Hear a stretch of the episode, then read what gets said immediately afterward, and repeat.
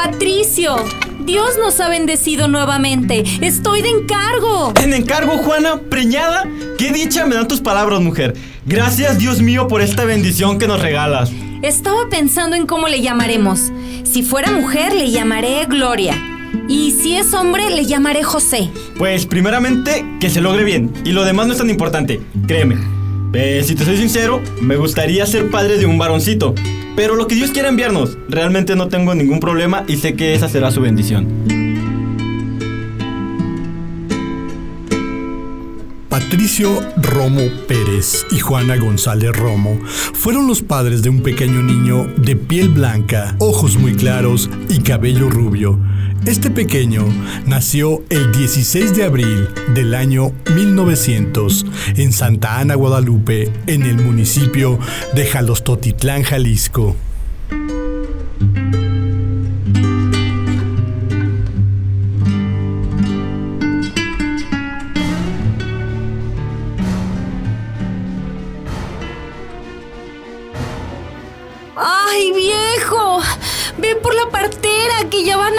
Esta criatura. Pero córrele, viejo. ¿Ya van a ser? Sí, viejo. Córrele. Córrele por la partera, pero rápido. ¡Ajúa! ¡Ya van a ser mi hijo! ¡Gracias, mi señor!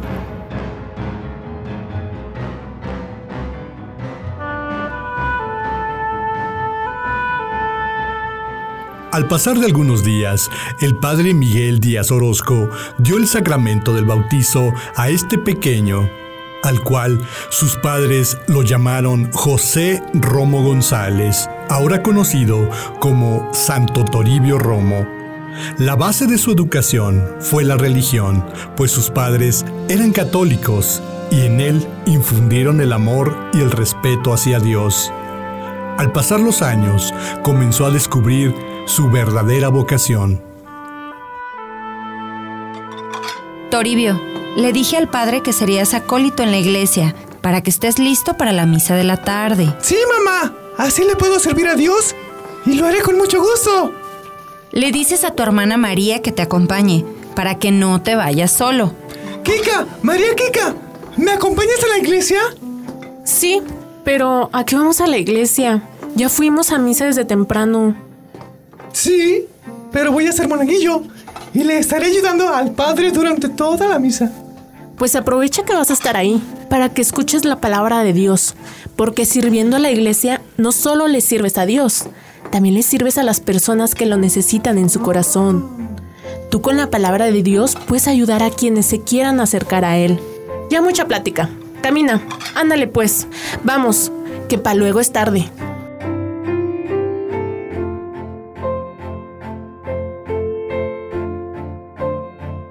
María o Kika, la hermana mayor de Toribio, fungió como una segunda madre, protectora de Toribio, siempre atenta a que recibiera la mejor educación para forjarle un mejor futuro. Oye, Kika, ¿por qué todos esos niños que están en la iglesia están vestidos de blanco?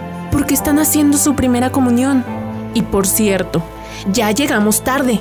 Córrele, que ya va a salir el padre al atrio.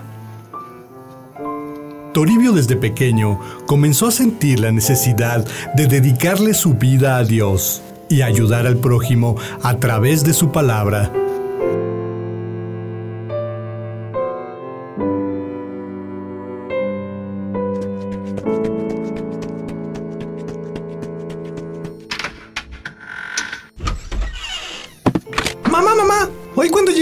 Para ayudarle al padre, estaban muchos niños vestidos de blanco.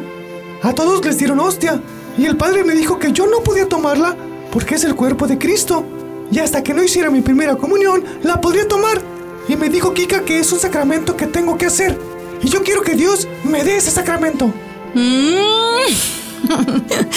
Ay, hijo, un día de acólito y ya quieres dar misa. Sí. Pues ya lo habíamos pensado tu padre y yo, pero bueno, creíamos que eras muy pequeño para hacerla.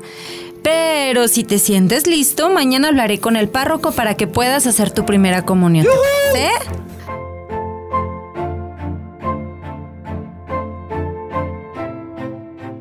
José Toribio Romo realizó su primera comunión a los siete años de edad, un día de Pascua.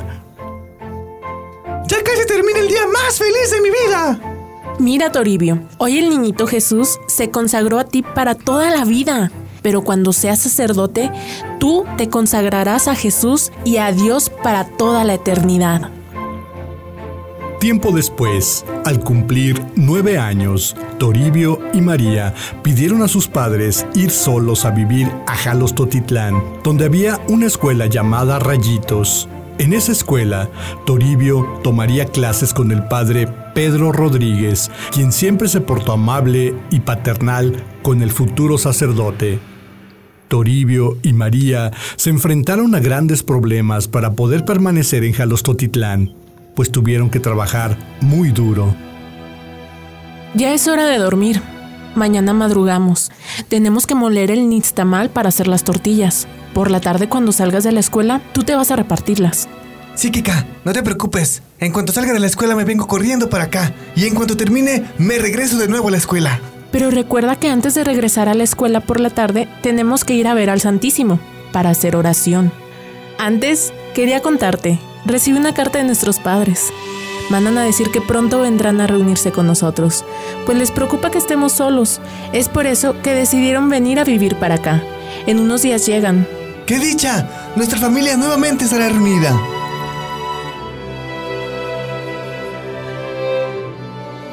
A los 12 años, por fin, entró al seminario de San Juan de los Lagos. Fue aquí cuando comienza su verdadera vida, su verdadera profesión, lo que él esperaba hace mucho tiempo, pues todo su empeño y dedicación siempre fue enfocado a convertirse en religioso.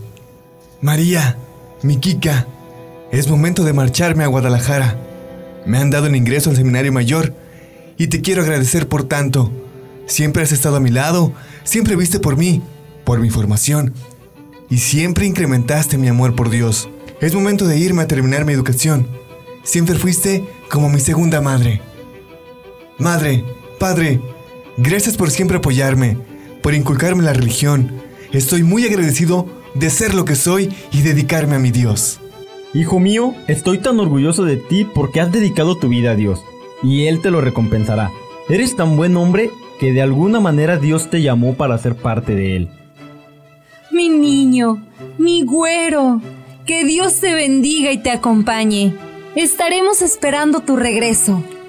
Así pues, José Toribio Romo inició su camino en 1922, el 3 de septiembre fue ordenado diácono y el 23 de diciembre de ese mismo año fue ordenado sacerdote en la Catedral de Guadalajara. El 5 de enero de 1923 regresó a su pueblo para oficiar su primer misa.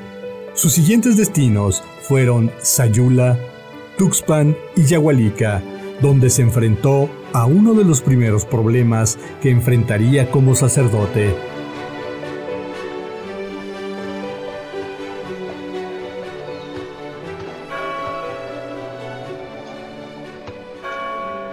Pues primero que nada y antes que todo, aprovechando la vuelta ya que vine hasta acá, deme la bendición, Padre, que me falta mucho camino, mucho por entregar y estoy a punto pero de entregarme al sueño que traigo, Padre. Mire, le llegó correspondencia, ahí se la dejo. Ay, qué Simón tan ocurrente. Que Dios te acompañe y que te quite esa flojera, que te dé voluntad de seguir adelante con tus labores. Pero dame un momento, abriré la carta y si necesitas respuesta de una vez te la llevas. Ay, padre, pues mejor me hubiera abierto la carta. Se le puso una cara, hasta rojo se me puso, y con lo blanco que está, hasta parece que lo pintaron. Pues, ¿qué decía la carta? Digo, si no es indiscreción. Una noticia así no necesita respuesta, hijo. Se me ha prohibido oficiar misa públicamente y me tengo que quedar aquí en mi casa, tu casa recluida. Uy, padre, pues ni que fuera delincuente para andar escondiéndose. Pues pareciera. Así nos quieren tratar por predicar la palabra de nuestro Señor. Ya me voy, padre. Si me necesita, nomás me manda a llamar.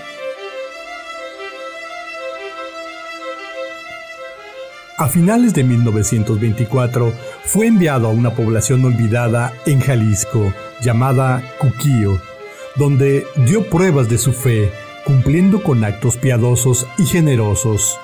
Siempre fue un hombre preocupado por el prójimo, que mostraba gran empatía, siempre sencillo, austero y de buen corazón. En Cuquío, Jalisco, conoció a su compañero y amigo Justino Orona, hoy en día considerado mártir. Buenos días, soy el sacerdote José Toribio Romo. Me han enviado aquí a cumplir con mis obligaciones y mi misión. Vengo del poblado de Yagualica. Buenos días. Pásala. Bienvenido. Yo soy el sacerdote Justino Orona. Ya no seré el único en este lugar. Me da mucho gusto tener un compañero. En tiempos de guerras absurdas, siempre es bueno un compañero.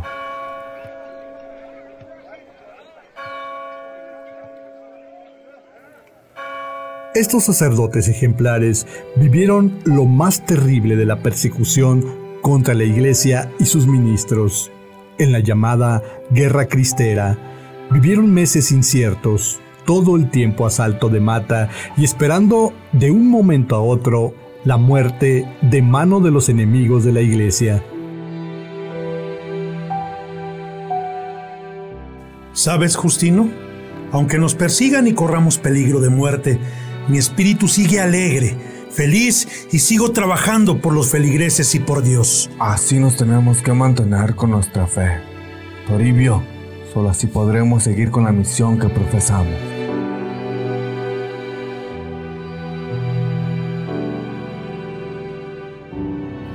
En septiembre de 1927, José Toribio fue trasladado a Tequila, Jalisco, como párroco.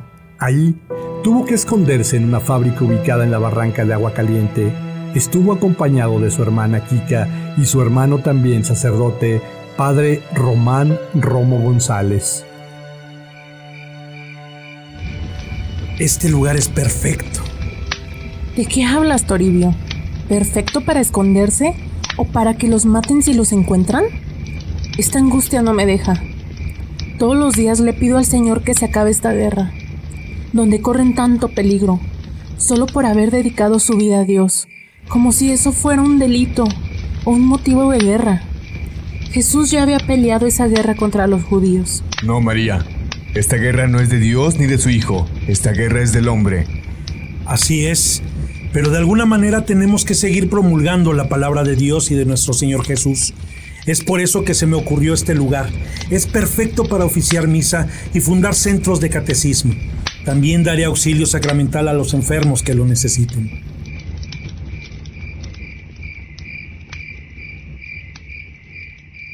Román y Toribio estaban en distintos lugares escondidos, pero muy cerca uno del otro. El jueves 23 de febrero de 1928, Toribio Romo entregó una carta a su hermano.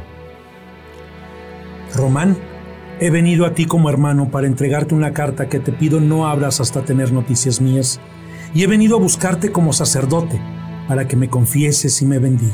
Lo haré como has dispuesto, hermano mío. ¿Qué pecado podrás tener tú siendo tan bueno? Ven, híngate, te escucho y te absuelvo en nombre de Dios. Dos días después, el 25 de febrero de 1928, a las 5 de la madrugada, el mensajero que servía a Toribio Romo tocó a su puerta, siendo obligado por federales y agraristas, mismos que irrumpieron el lugar donde se encontraba Toribio Romo y su hermana María. Toribio, despierta, despierta. ¡Este es el cura! ¡Mátenlo! ¡Agárrenlo! ¡Mátenlo! Sí, ese soy yo, pero no me maten. Tras varios disparos, Toribio de 27 años de edad y 5 de sacerdocio, perdió la vida en brazos de su hermana. ¡No! ¡No! ¡No! ¿A dónde se lo llevan? Ya le han arrebatado la vida. ¿Qué más daño le pueden hacer a su cuerpo? Lo exhibimos por todo Tequila para que sepan lo que les espera. Si siguen en contra de su gobierno y a favor de la iglesia. Además de que su cuerpo fue exhibido, fue tirado frente a la presidencia municipal. Más tarde, fue velado en la casa de la familia Plasencia y el 26 de febrero de 1928 fue enterrado en el cementerio municipal. Veinte años después, sus restos fueron trasladados a la capilla que él construyó con sus propias manos en su lugar de nacimiento. Santa Ana de Guadalupe, misma capilla a la que hoy en día acuden sus devotos a visitarlo para pedirle un favor o agradecer otro ya realizado.